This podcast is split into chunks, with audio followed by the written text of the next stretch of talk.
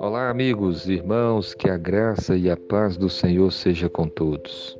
Em Tiago, capítulo 4, versículo 10, a palavra de Deus diz assim para nós: Humilhai-vos na presença do Senhor e ele vos exaltará. Amém.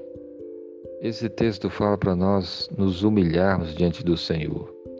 Aqui está o mandamento: humilhai-vos.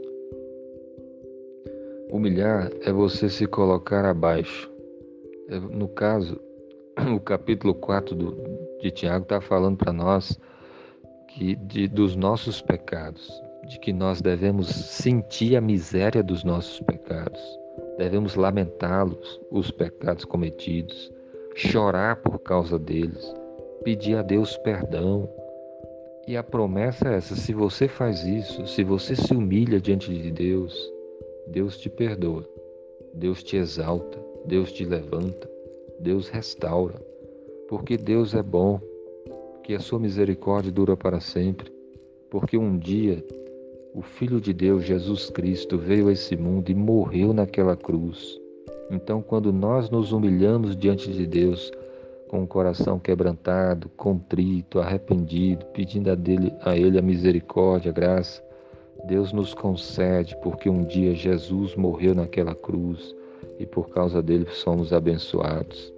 Então se humilhe na presença de Deus, reconheça os seus pecados, confessa-os, abandone-os, peça perdão a Deus e certamente Deus vai te abençoar grandemente.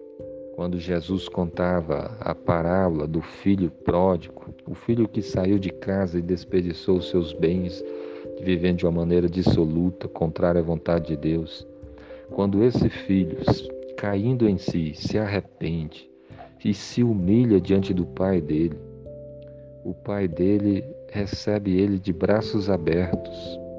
O pai dele perdoa, é, o beija, o abraça, manda fazer uma festa.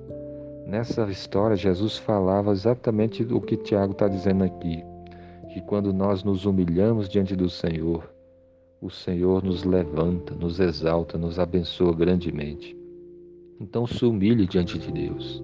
Então se volte para o Senhor, se coloque em oração, se quebrante diante de Deus e certamente você vai ser grandemente abençoado. Todos nós devemos fazer isso.